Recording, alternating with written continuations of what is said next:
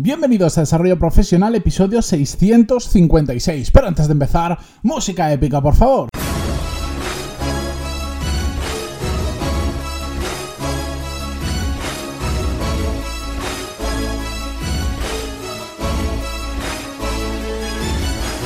Muy buenos días a todos, bienvenidos a un nuevo episodio, una nueva semana a Desarrollo Profesional, el podcast donde hablamos sobre todas las técnicas, habilidades, estrategias y trucos necesarios para mejorar cada día en nuestro trabajo.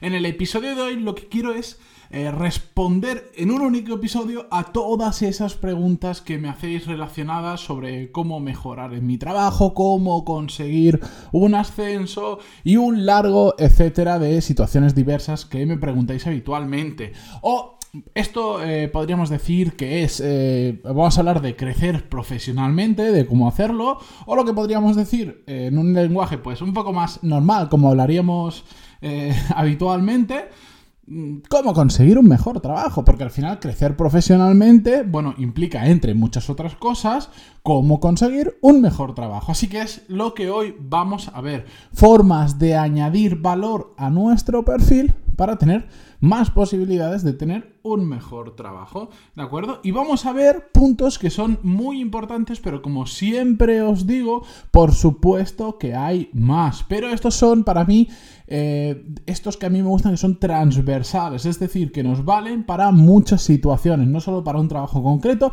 así que si cambiamos de trabajo, de industria o de sector, nos van a seguir valiendo igual. Y por supuesto son los cuatro que yo he elegido como más importantes, pero hay muchos más, ¿de acuerdo?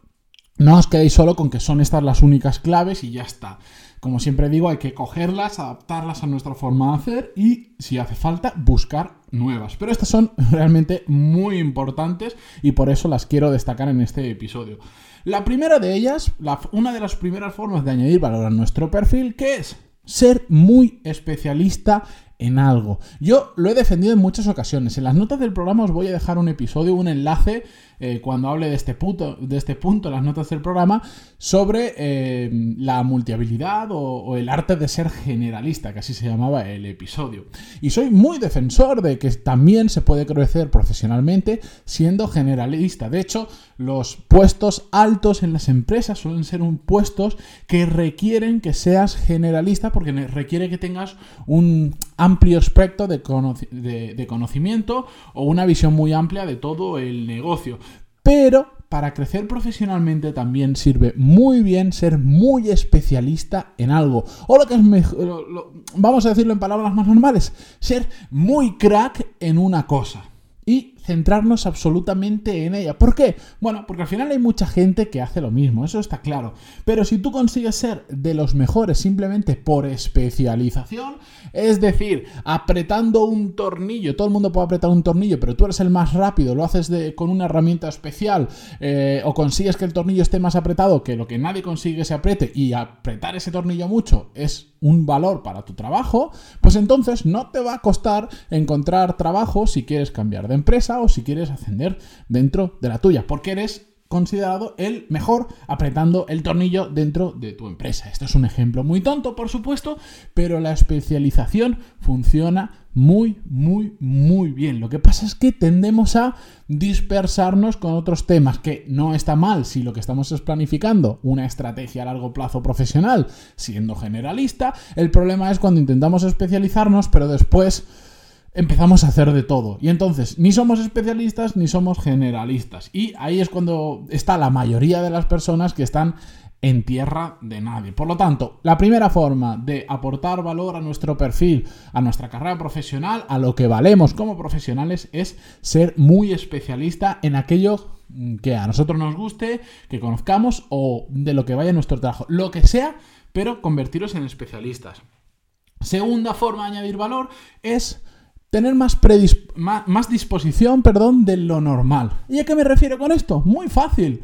Que, mm, que la gente no está dispuesta a viajar. Tú, eh, tú, tienes que estar muy dispuesto a viajar mucho. Que normalmente la gente solo hace 8 horas y se va a su casa. Pues tú ten capacidad para hacer 10 o 12. Que la gente no quiere trabajar en fin de semana. Tú sí.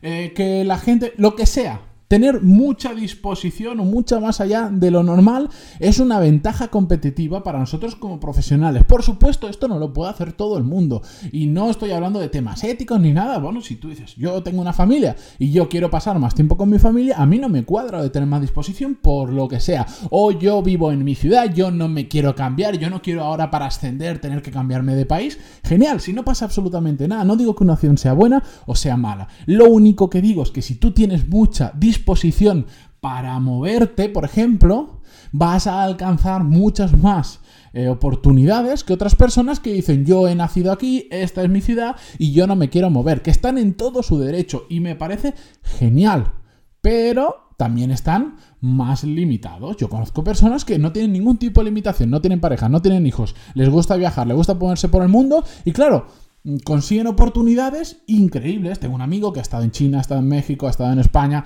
ahora está en, Inglaterra trabajando, porque tiene esa disponibilidad y, porque, y entonces eso le permite acceder a trabajos que otros no pueden. Y al tener esa disponibilidad y haber tenido experiencia en diferentes países, ¿qué pasa? Que su perfil destaca respecto al resto. Porque ahora vosotros imaginaros, vais a contratar una persona. Es un puesto que requiere que habitualmente esté, por ejemplo, como le pasa a él, viajando entre fábricas de diferentes países. Él no tiene ningún problema en viajar.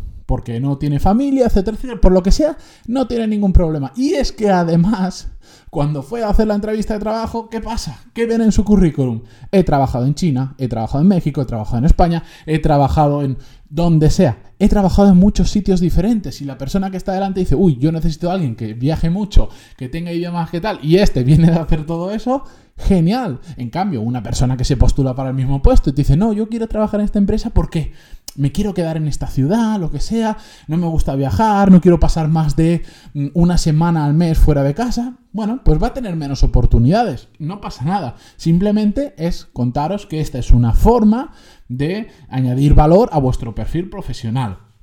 La tercera que os quería comentar es por supuesto, esta no me la podía dejar y muchos la, la, estaréis adelantando en vuestra cabeza, es tener una buena red de contactos, lo que habitualmente se llama networking. Esto es básico, esto es fundamental y no me cansaré de decirlo y estoy preparando un curso sobre eso porque es que es absolutamente importante.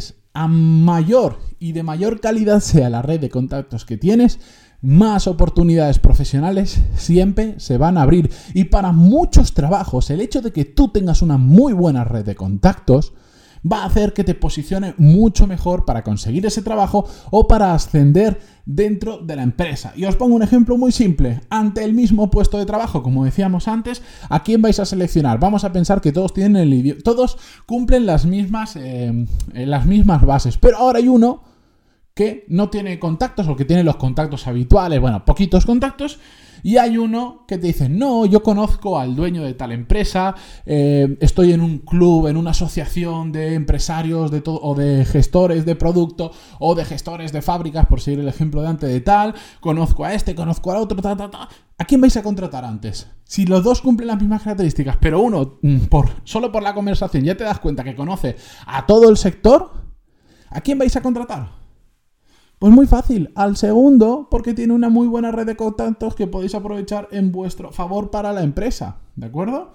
Y entonces eso a vosotros como profesionales os va a dar una ventaja competitiva respecto a aquellos que por pereza, por lo que sea, no han hecho su red de contactos. Así que ya tenéis otra clave. Y la cuarta, que está, bueno, eh, creo que fue el episodio más escuchado del podcast y sobre todo, sobre todo, sobre todo, sin contar las descargas, el que mejor feedback y mayor cantidad de feedback recibí es tener una marca profesional. Una marca profesional que parece que está destinado solo para grandes figuras mediáticas que dan grandes conferencias y no tiene nada que ver.